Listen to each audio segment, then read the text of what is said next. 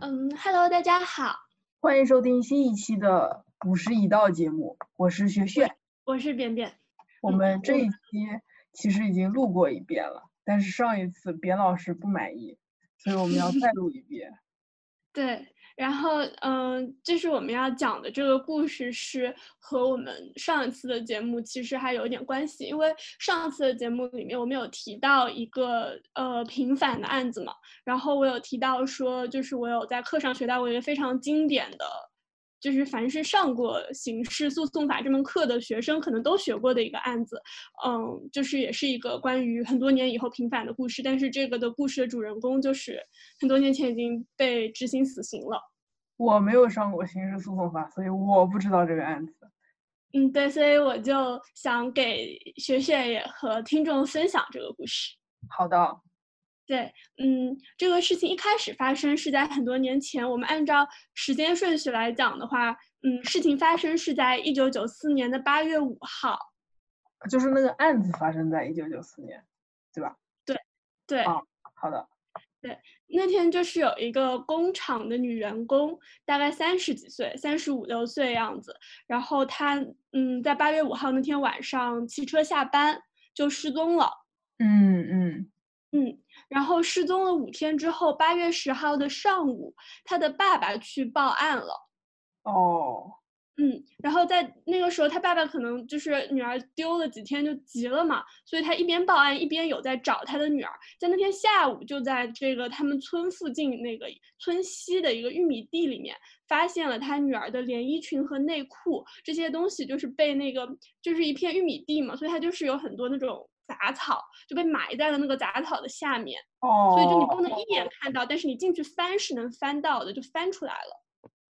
哦，对，然后这个事情发生在那个河北石家庄附近的一个村子，嗯，那个村叫孔寨村，嗯，对，就是我觉得知道名字可能也没什么用，但是 anyway 有一个知道这个村子的名字。这个受害的女的叫啥呀？这个受害女的姓康，但是我们就是因为受害者嘛，我们就不要说她的名字，就叫她康女士。康女士。然后发现这尸体的时候的是这个康女士的爸爸和他的一个同事，就他们俩一起找的时候发现的。然后第二天的上午。呃，就在同一片玉米地里面发现了这个康女士的尸体，然后当天下午警方就对这个尸体做了尸检。嗯，和这个尸体同时发现的，就是同在这一片玉米地附近的，除了刚刚说的尸体，呃，她的连衣裙和内裤，还有是一辆自行车，是这个康女士骑的自行车。一双凉鞋是康女士的，一串钥匙不知道是谁的，然后还有康女士的颈部有一个那个短袖花上衣，然后因为那个八月五号到八月十号之间有下过雨，所以这个上衣已经就是有点淋过雨，然后再加上这尸体自己的腐烂啊什么，它已经有点脏了。这样子一个花上衣系在她的脖子上啊，是被勒死的吗？对，就你凭这个现场判断，可能是被勒死的，对吧？对。嗯，然后说她这个康女士的身上还有一件白背心，但是这个呢，就是是在判决书里有提到，但是谁都没有来认过这个白背心，不知道就是这个东西在不在上面对这个案子有什么用。啊，是她穿着的吗？不是，是放在那个身上的，因为这个人他穿的是连衣裙，你还记得吗？哦，对哦，哎。就他只我是在案卷里面看到有这样一个东西，但是别的很多其他的报道啊，包括案卷也只提到过这一次，就再也没有提到过。所以这个白背心在这个案子当中起什么作用，其实不是很清楚。好吧。然后发现这个尸体之后，警方不就会开始调查吗？嗯嗯，他们其实还是做了挺多事情，他们分成了很多个小组，然后展开了这种。就是摸排，就是他会到那个被害者的单位去问啊，会在附近问啊，然后问问村民，问问同事，问问家里人，然后有没有看见外地人来啊，有没有看见可疑的人啊这种。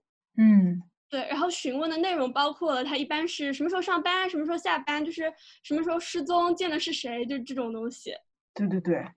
对，然后他们问到了什么呢？他们好像也没有问到什么别的可疑的内容，他们只问到了在案发现场大概两公里的地方有个公共厕所，然后村民说经常有一个年轻人骑着蓝色的山地车在附近徘徊，然后他为什么在这儿徘徊呢？是因为他想要偷看那个公厕里的女人上厕所，就是他们感觉调查了这么一个多月，就是唯一警方声称他们得到的线索。哦，就是找到了一个流氓。对，而且。就是你很难证明这个流氓和这个案子有什么关系，只是他们离得很近，两公里。然后这个女生她是被先奸后杀的，有这种这种倾向。她既然有可能偷看女人上厕所，她也有可能强奸杀人，这是警察的思路。啊，对，反正这个人挺可疑的呗。对，然后他们就开始在那个公厕附近埋伏嘛，就是他们觉得这个人经常在这边徘徊，他们肯定还能再逮到他。嗯，对对对，有道理。然后九月二十三号的时候，呃，有个叫聂树斌的青年，他也骑着一辆蓝色自行车，就经过了这个厕所，并且行迹比较可疑，就直接被抓了。哦，他就是那个猥琐男，是他吗？对，是他，就是他，其实有承认自己，嗯，调戏妇女，然后会做一些这种比较猥琐的事情。哎，他们村不是姓孔吗？怎么这两个人没有一个姓孔呢？我也不知道，这个叫孔寨村，但是没有说，比如说姓什么，一般不是会有什么孔家什么什么，但他叫孔寨，所以我也不是很清楚。不重要。然后这个小聂，他那时候只有二十几岁，很年轻，就直接被抓了。哦，对，他是九月二十三号被抓的。其实他，嗯，就是不管是按照现在还是按照那个时候的刑事诉讼法，你都。不能这样子直接把人抓回去，除非你有证据表明说这个东西可能是他做的。那你要抓他，你也要有一些逮捕令啊、搜查令啊、拘传令啊之类的东西，你要有这种程序上的。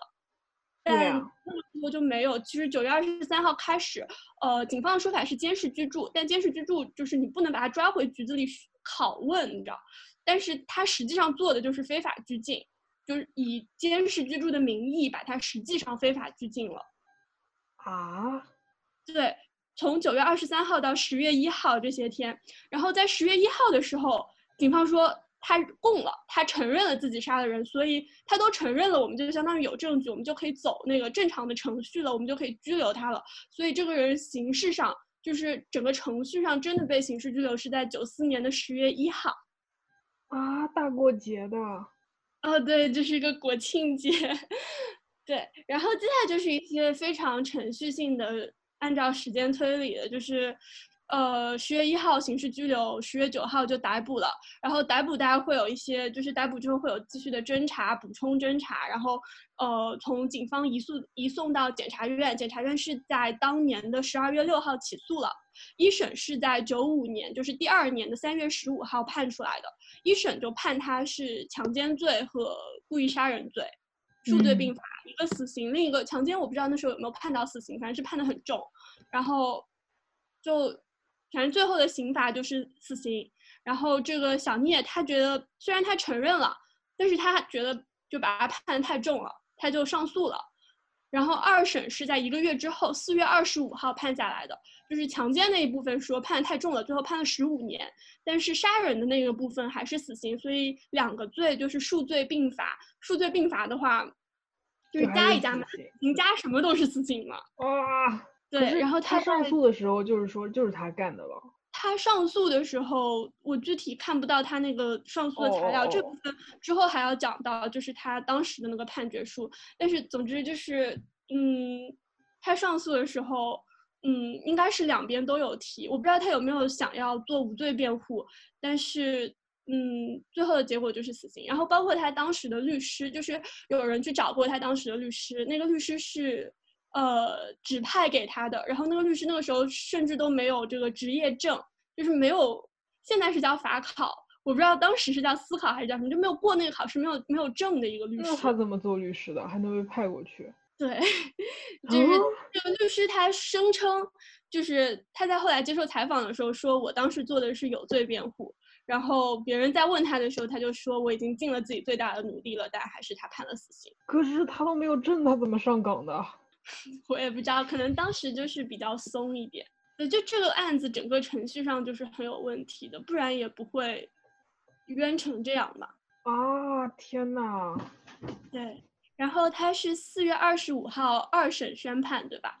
然后在九五年的时候，因为所有的死刑案件都是需要复核的，就是不是终审判决之后就能马上执行死刑，需要复核没问题了再执行。但是当时的死刑复核不是最高法院做的，而是最高法院下放到了每个省的高院。然后小聂这个案子呢，一审是在中院审的，二审就是高院审的，所以相当于二审高院自己判完之后，自己复核了自己做出的判决。那他当然不会说这个判决有问题，就是我做了一件事情，然后让我自己说我这件事情做对不对？我当然说没有问题。哦天呐，所以他在两天之后，就是四月二十七号被执行了死刑。天呐，判完两天之后就会执行的吗？好恐怖！就是想念这个整个事情的时间线啊，那他就等于是这个案子一年之后他就死了。对，一年都没有到，就是发生是八月五号的事情，找到尸体是八月十一号，就是挺快的整个过程。对，我觉得比较震惊的是，就是判决完两天就死刑了，这还是挺快的。这个是算快的吧？那那种平常说什么，嗯，立即执行，实际上会过多久？其实也是很快的，但是现在判死刑就是会有个复核程序嘛。呃，九五年的时候，这个是下放到每个高院的，但是最高法在呃零几年我不记得了，把这个死刑复核权收回了自己手里，所以现在所有，因为最高法一般是不会做终审判决的。很少有二审就能打到最高法的，因为你想一审肯定是中院嘛，基本上，嗯，对吧？有有可能判死刑的案子，他不会让出院来那个基层法院来审，一审就是中院，二审就是高院，所以复核是最高法复核的话，就是相当于走了三级。哦，对，然后最高法再去复核也需要时间嘛，因为你不是自己复核自己的，肯定没有那么快。就是高院做出了终审判决之后，最高法院复核死刑肯定还要过一段时间，但是复核完了到执行就很快了。好吧。然后，嗯，小聂的故事到这里就结束了，就是，他都死了，知道他就死了，但是这整个故事还没有结束。哦，就是十年，因为他不是凶手是吗？对，但是你已经知道了嘛？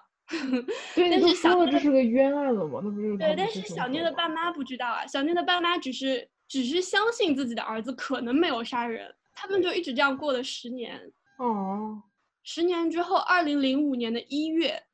有一个姓王的人，我们叫他王某，他被警察抓住了，就是他好像是在火车站还是哪里，在春运前鬼鬼祟祟，然后就被抓住了。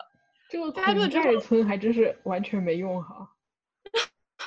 对，然后他被抓住了之后呢，他就就是会问他，你都犯了什么案子嘛？他说自己犯过四起强奸杀人案。然后他交代自己三起是在河北的另外一个市，就是离石家庄比较远的一个地方，还有一起就是在这个石家庄的孔寨村。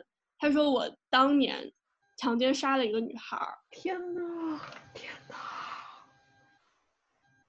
然后这个事情就和当时那个死去的康某时间什么都对得上，这个时候就引起了就是抓到他的那个警察的注意，他就想带他回带这个王某的带着这个消息。回孔寨村找当时的那个说你们是不是搞错了？大家都是警察系统里的嘛，对对。但是没有人理他啊，对呀。当年就是办过这个案子的人都因为其他的理由升职加薪，走上人生巅峰，就是都升官发财去了。嗯，好吧。是没有人没有人去理他，然后去找当年办这个的也找不太到，就是不愿意跟他讲这个。所以他没有办法，他没有办法通过警察内部系统解决，他怎么办？他就告诉了媒体。当时有个叫《河南商报》的报纸，然后他们那个总编就派了那个底下的小记者，因为知道了这个线索嘛，他们会有一些跟这个抓到王某的这个警察，他们就联系上了，然后就知道这个事情，准备刊发这个事情。哦，所以等于是这个调查，这个警察来推动的这个事情了。对，就是抓到王某的这个警察想去推动，然后媒体后来也加入进来了。哦，对，然后河南商报这个媒体，他们就也有去孔寨村那边找，就是但是一接触，就是你一跟他们说我要说小聂的这个案子，就是没有人可以理他，就不跟他见面了。然后他们好不容易说是我们要就是就是要办一个就是你们警察破案多么多么神速之类，就是用一个夸的这个报道，然后才接触到了一个当年办办到这个案子的警察，但是跟他们河南上报的，怎么是河？这不是河北的事儿吗？对。哦，好吧，确实是河南商报哈。确实是河南商报。哦，好吧。郑州是河北对吧？郑州是河南的。那是河北的。河南介入是因为，嗯，这个王某是在河南被抓到的。哦。他是在郑州被抓到的，所以河南商报才会介入。哦。然后他们就去调查嘛，然后就就想跟当年警察对话，一聊这个就也见不着面了，反正就是查不出来什么。所以，但是这个很明显，一个案子有两个凶手啊，所以他们就写出了一篇报道，叫做《一案两凶，谁是真凶》。这个东西在零五年的三月十五号发在了河南商报上。然后，可能当时这个总编觉得需要舆论来推动这个事情，所以他就无稿酬把这个东西转载给了全国一百多家报纸，然后形成这种舆论的浪潮也好，就是很多人一起发声，大家就全国都关注了这样一件事情，所以。当时就一下子变成一个社会热点，然后之后那小聂的家长不是这样怀疑的过了十年，现在他们看到这个真凶出现，他们就知道自己儿子肯定是冤枉的。对呀，所以他们就要去推翻当年的这个事情。哦，对，但是死刑都执行完了，这是一个已经生效了的判决，你要去推翻它，你就要走一个再审的程序。嗯，去推翻一个终审判决，就需要再审。再审的其中一个途径，就是这个犯罪嫌疑人自己，或者他已经死了的话，他的家人去申诉。嗯，他们就去申诉，他们去找河南高院申诉，河南高院不受理，因为说他们没有之前那个二审、终审的判决书。他的理由就是你不给我这个判决书，我就不会受理你的申诉。然后聂家他自己不是理的审理的那个吗？对，但是他给的理由就是你们聂家人要申诉，你们要拿出来当时的那个判决书。嗯，不是在你手上吗？奇怪。我也觉得，我觉得法院怎么样都有那份判决书啊，但是他就是他给的不立案的理由就是就不同意申诉的理由就是，哦，你们没有那份判决书。哦，然后那怎么办呢？那家人就去问河南法院要啊，因为当年你们做的我是我是。嗯，怎么讲？犯罪罪犯的家人，那我可以拿这个吧？他们说不行，一定要被害人的家人问我们要，我们才能给。哦，我们是不能给你的，所以他们就一直去找那个康女士的爸爸妈妈家人去说，你们能不能帮我们去拿一下这个？然后康女士一开始就不愿意嘛，后来就求了两两年左右，然后一起，对，零七年五月的时候。那家人就成功的去申诉了，就拿到了这个判决书。然后，呃，应该是康家人帮忙去拿的，就是媒体也有帮忙去劝，就是说，嗯，你们觉得这件事情结束了，但是你们有没有为小康想过呢？小康可能就是他到死都不知道是谁杀了他，就你们都没有帮他找出来这个真凶。你们有没有想过，小康死了他也死不瞑目呢？之类之类的这种话。所以。呃，康女士的家人最后还是同意了帮忙去要这个判决书。啊，但是我也可以想象，他们都觉得这就是入土为安这么久了，对啊，就是又被翻出来，真的啊，糟心。对，小聂是想平反嘛，但是，嗯，他们劝康家人的理由就是你觉得他入土为安了，但是我觉得他没有安，因为不知道是谁真的杀了他，没有惩罚那个人，就不算是真的安了。对，这个也是这个理由去劝的。哦，然后就终于就申诉，相当于是申诉应该不叫立案，但就是被接受了这个申诉，但还是拖了非常非常久，肯定超过了正当程序能拖的时间，是在二零一六年九年之后，六月六号最高法院做了这个再审决定，然后做了再审决定之后，事情就会比较快了，所以一六年的十一月三十号出了那个再审判决，判了小聂无罪。哎呦天呐！对，就是。一开始是怎么判有罪的呢？对，然后就回到了当时的小聂到底说了什么。最后小聂在就是一审公布出来的那个判决里面是说他做了什么呢？他说他用自行车把那个康某给别倒了，就是他也骑车，小康也骑车，他就绕到小康前面把他绊倒了，然后把小康拖到了那个玉米地里面，用拳头打他的头和脸，把他打晕之后呢，强奸了他，然后强奸之后拿那个随身携带的花上衣勒紧了小康的脖子，让他窒息死掉了。这是最后小聂的供词。嗯嗯嗯，但是小聂供出这个事情花了七天还是八天的时间，就是他被关了这么多天之后，他说了这样一件事情。哦，对，然后我们可以回头看看，就是这整个事情当中可能看出来不是小聂做的地方。嗯嗯嗯，就这个脸上有被打的痕迹吗？比如说？呃，是有的。哦，对。其实小聂供的和现场的东西，你乍一看其实是吻合的。嗯，然后，但是这里面又有一些让人觉得很疑惑的地方。首先是这个凶器，就是勒死他的这个花上衣。嗯嗯嗯，就是小聂怎么会有这样一件花上衣呢？它是一件女士的衣服。嗯，它是随身携带呢。可是他是猥琐男啊。对，但是小聂为什么要偷拿这样一件衣服呢？这不是很合常理。因为对于小聂来说，他是一个当时还拿挺多工资、骑一辆蓝色山地车、非常欢神的男青年。可是他还是蹲在蹲在厕所看人家的猥琐男啊。对对，所以他拿着，那他为什么要拿一件就是这种很破烂的？他最后供述的是，他是从一个捡破烂的人的破烂堆里面拿的。就他为什么要捡这个破烂？他如果是猥琐男，他为什么不拿？就是人家晾在阳台上，或者他不需要拿一件他根本就不认识这种女士上衣，而且还是破烂堆里拿的。嗯。有道理，这是一个很奇怪的地方。然后小聂他供述自己是从哪里拿的这个花上衣呢？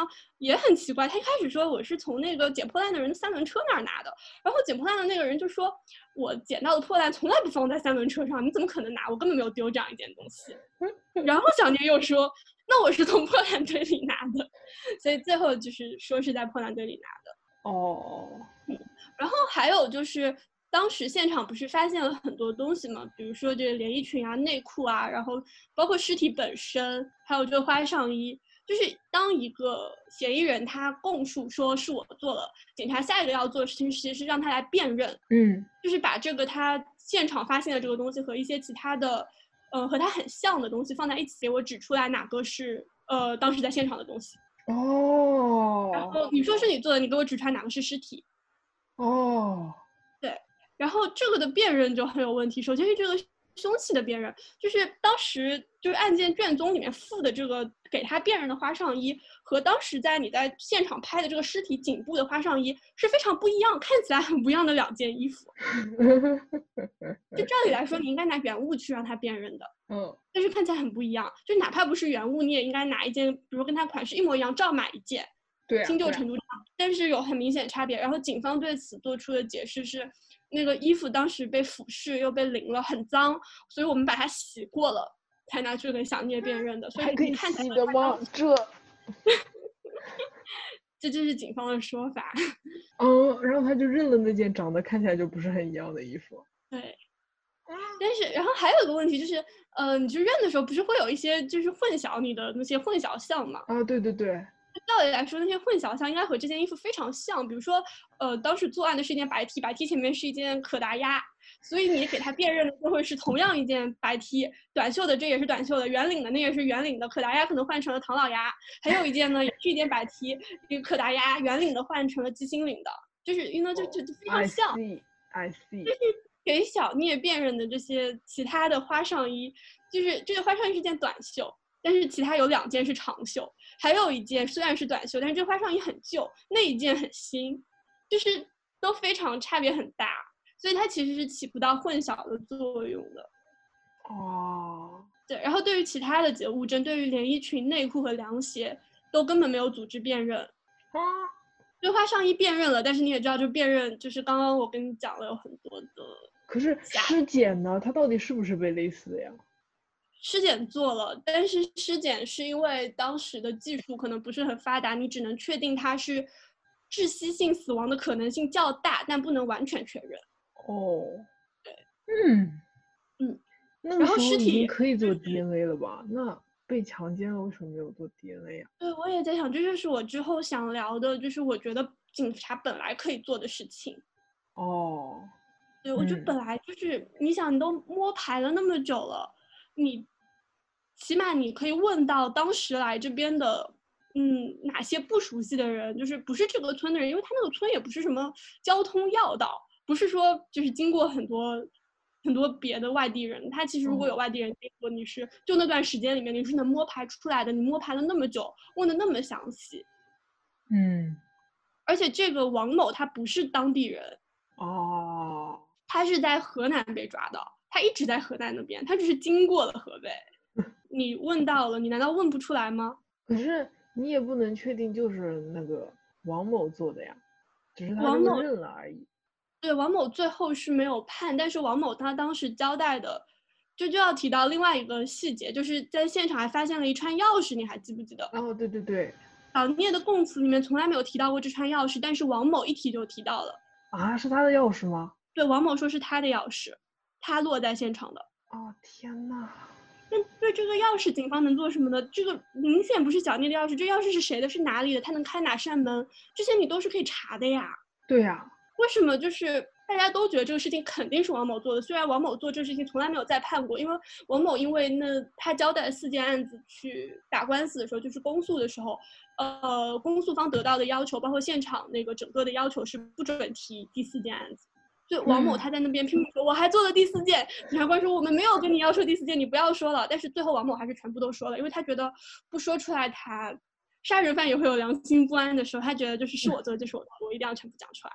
这是什么时候的事儿啊？他什么时候上庭的呀？好像是零六年。哦，零五年还是零六年，很附近的时候。所以那个时候就是聂家才刚刚知道有这个事。对，聂家是应该是当时有报纸也有去联系聂家。哦，天聂家应该是王某落网之后不久就知道这件事情的。好了，你不要说了。对，老王某在那边是我做的，我做了，我还做了什么什么。好了，你不要说了，我们没有想跟你聊这件事情。嗯，就是因为这个钥匙，所以大家都觉得王某能供到这个细节，就是小聂都没有供出来的细节，应该是他做的。就他那个时间、地点、人物都交代的很清楚。非常非常清楚，哎呦，对，这是第一个，就是感觉上去不是小聂做的事情。还有一个就是关于作案时间，就是在一审的案卷里面，就小聂他交代过的作案时间其实是非常丰富多彩的。我八月的时候，呃，一开始就月初，我有两天没去上班，嗯，然后我第三天去上班了，我那天被我的领导一个姓葛的人批评了，嗯。然后我批评的当天或者是第二天杀了人，这是他最开始的说法。哦，然后就有人找到了他当年出勤的记录，虽然这个出勤表被销毁了，就再也找不到了。就是当时起诉的时候没有这个表，但是跟葛老跟他那个葛领导确认了之后，就两大家比较确定的是，小聂三号去上班了，四号没去上班。嗯。所以他说他八月初歇了两天的话，应该歇的是四号和五号。对对对对对。然后他第三天去上班了就是六号，六号那天他被批评了，所以他就是被批评的当天或者第二天杀了人。那他的作案时间应该是六号或者七号。对。但是警方认定的作案时间是八月五号。哦。这是对不上的，所以小聂后来改口了。小聂说：“我就是八月五号做的，你们别问我了。”天呐。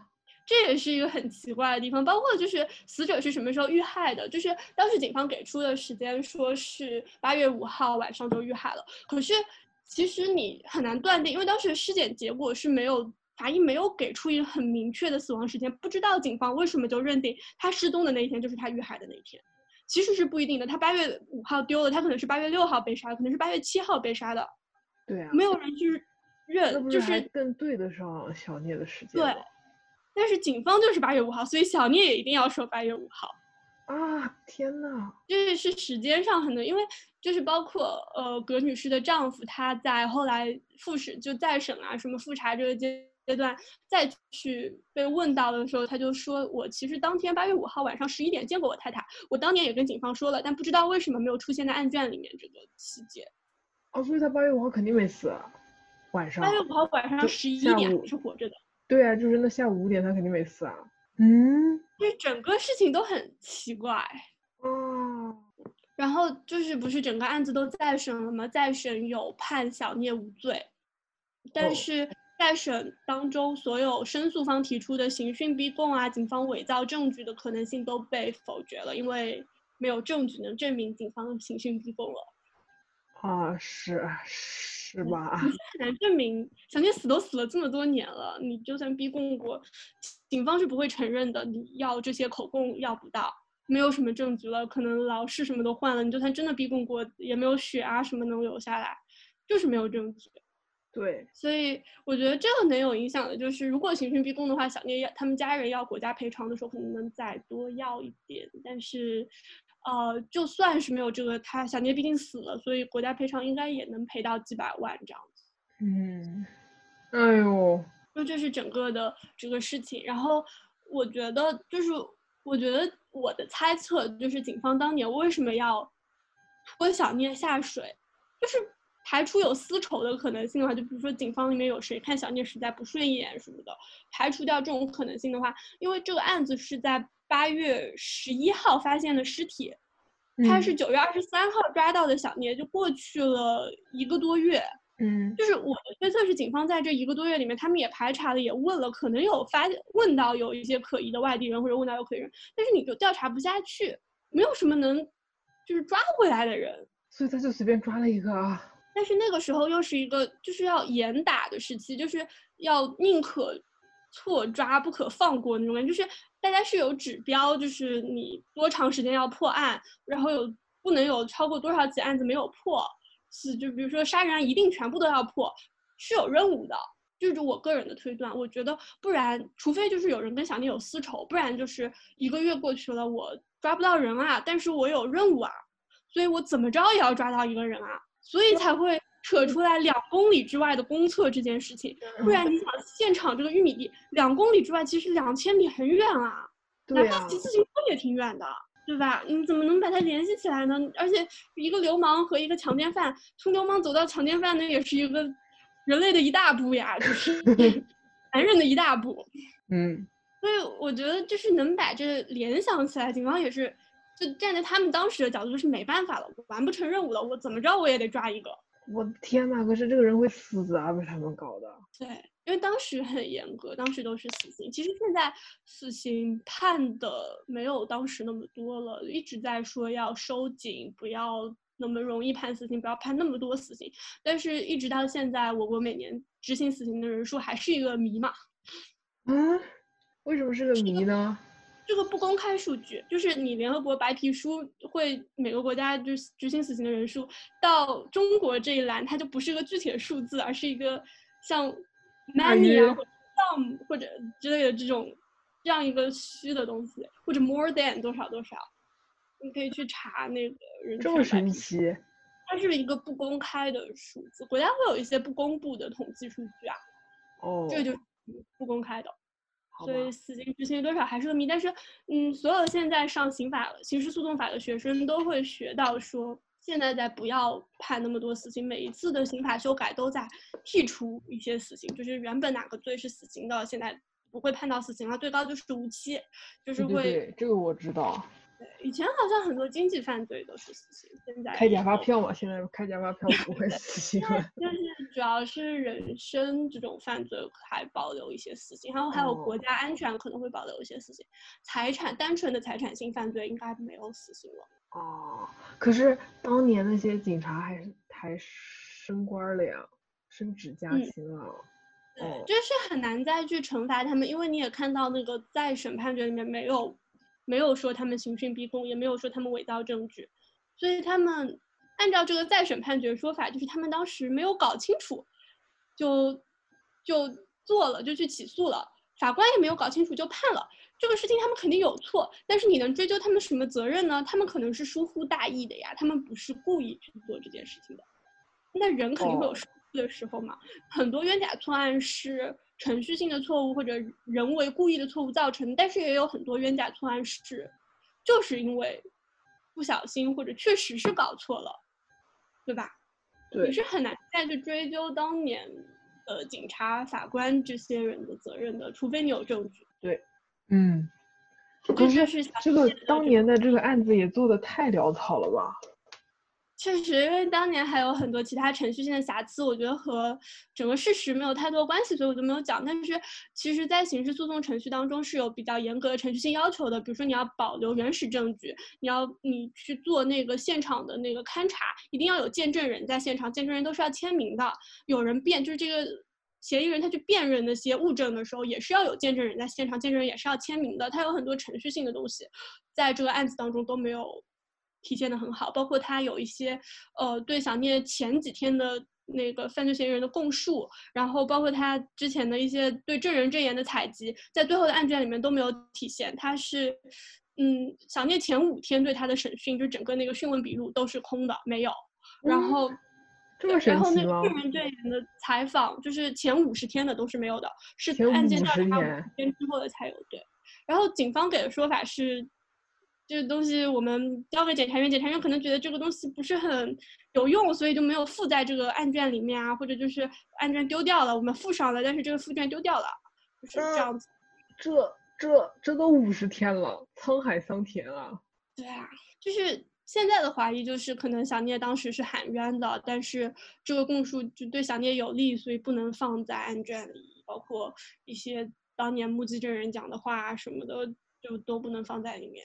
可能就是判的比较潦草，因为我现在觉得，就是死刑的这种案子肯定不能潦草的判一条人命呢，你肯定要查的特别清楚。对啊，就当年可能就判就挺快，然后其实现在平反的很多冤假错案都是出现了一些很极端的情形，比如说只有一个人，但是有两个凶手；只有一起案子，但是有两个凶手，或者是以为死了的人重重新活过来了，说哎我没死，你们怎么把人家判了？就是这种非常极端的情况才会才会再去，就是调查当年的案子，所以其实有多少是判错的呢？谁都不知道，就是不太会去承认以前的错误吧，也不太会去纠正。包括你看这个小聂的案子，也是从从那个王某说是他做的，到最后判决也过了十一年了。对啊，哇，你这么想更恐怖了，判一个人死刑到执行，也没有花多久啊。然后要给他翻案，花了十几年了。就是就是要承认翻案是件很难的事情嘛。嗯。就是我觉得不管是什么情况下，承认自己的错误都是一件很难，更何况是一个系统来承认自己系统性的错误呢？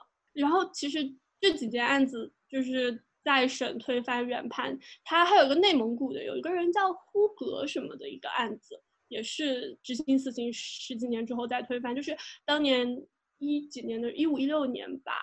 一四年到一六年的段时间有比较多这样子案子，然后也是，就大家会觉得，呃，在反思当年这样子是不对的，所以现在要怎么样就觉得是一个好的方向。但是确实有改变嘛，就像那个复合权重新回到了最高法手里，不再是高级法院自己判自己和了，好歹就是这种进步，也是因为当年发现了一些这种出来的冤案，所以收回去了。最高法就觉得不能这样子。对对，确实是这样。但是以后会怎么样，谁都不知道。嗯，就是我觉得这个事情往下做，总是有人在做这个事情，但是能做到哪一步，会不会又往回退了，这个都是谁都不知道的事情。你只能去希望它是越来越好，越来越法治，越来越讲程序，越来越尊重人的一个一个情况。就是我们自己学法的人，肯定也希望这样嘛。嗯。但是我自己肯定不会做刑事律师，我觉得我没有办法。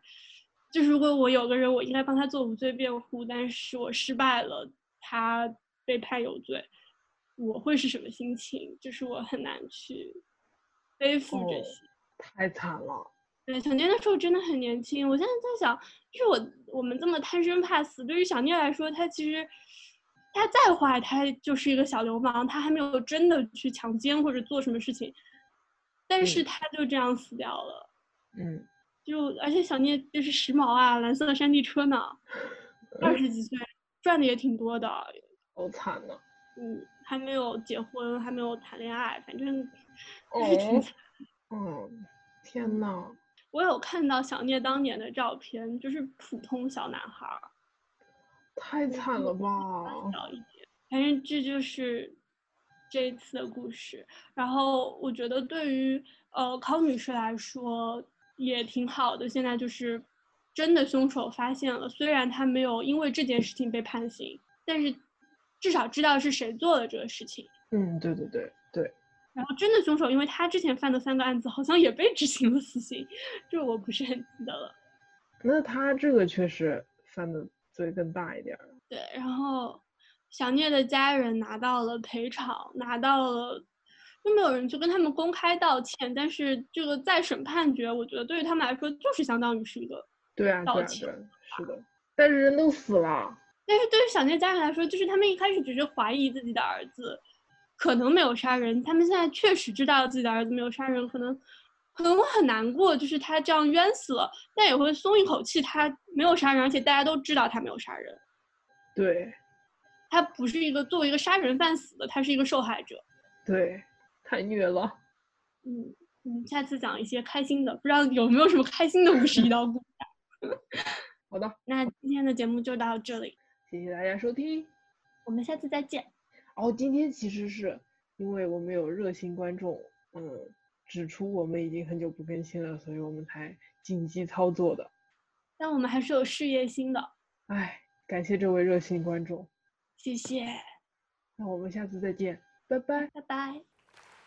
唱出你的热情，伸出你双手，让我拥抱着你的梦，让我拥有你真心。的面孔，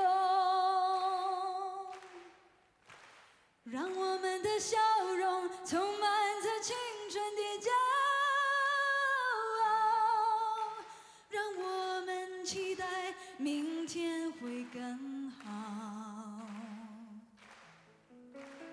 唱出你的热情，伸出你双手，让我拥抱着你的梦，让我拥有你真心。的面孔，让我们的笑容充满着青春的骄傲，让我们期待。